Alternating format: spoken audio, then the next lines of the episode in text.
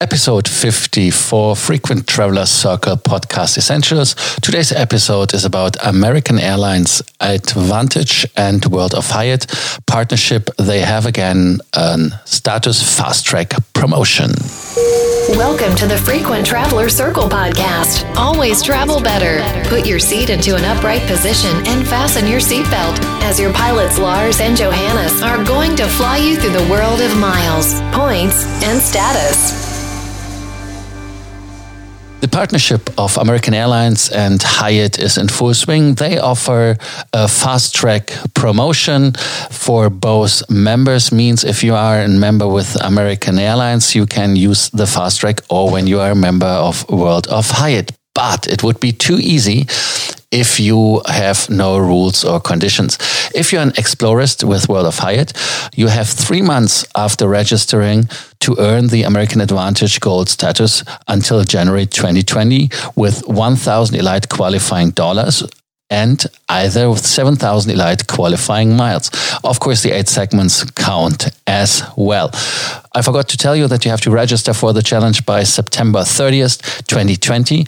And after that, you have three months to earn the Elite status. So it will be valid until 2020. No, 2022. So that is correct, 2022. So there's no time to hold back. So there's nothing when you sign up later that you have longer the status.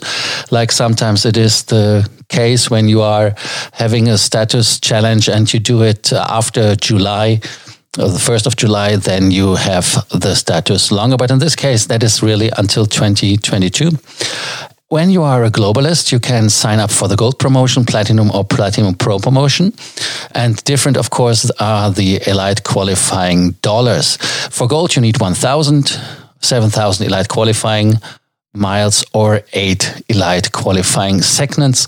That is the same like for explorers, but as a globalist, you can get as well the platinum for 2000 elite qualifying dollars and either 12,500 elite qualifying miles or 16,000 qualifying segments. As a platinum pro, 3,000 elite qualifying dollars, 20,000 elite qualifying miles or 24 elite qualifying segments. So that is how it works when you are having a status with Hyatt. Important for you to, for you to know is it counts on codeshares on joint venture partners as well, which are British Airways, Finnair, Iberia, Japan Airlines, and Qantas. So they do count towards the status as well. If you are an American Airlines Advantage Platinum Platinum Pro, you will have 90 days to earn Explorer status with 10 nights. And if you are an Executive Platinum, you will have 90 days to earn 10 nights as to get the Explorist or 20 nights to get the Globalist status. And now sit tight. If you are a Concierge Key member, then you just get the World of Hyatt Globalist status without any promotion. That is cool, in my opinion. Anything else you should know? Yes, uh, of course, you get uh, from the partnership the double dip when you fly or stay. Means when you are staying in a Hyatt hotel, you get for every dollar you spend one American Advantage mile.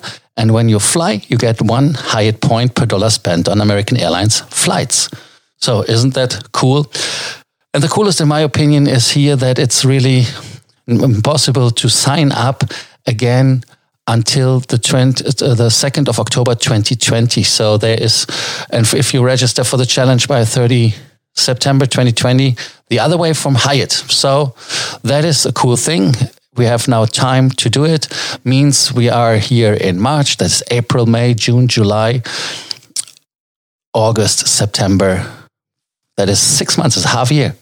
Perfect. So take your chance. If you have any questions about this promotion or any other question regarding more miles, more points, more status, do not hesitate to ask us or to contact us. We are happy to help you. And do not forget to subscribe to the Frequent Traveler Circle podcast that you do not miss any episode. Thank you for listening. Bye bye. Thank you for listening to our podcast. Frequent Traveler Circle. Always travel better. And boost your miles, points, and status. Book your free consulting session now at www.ftcircle.com now.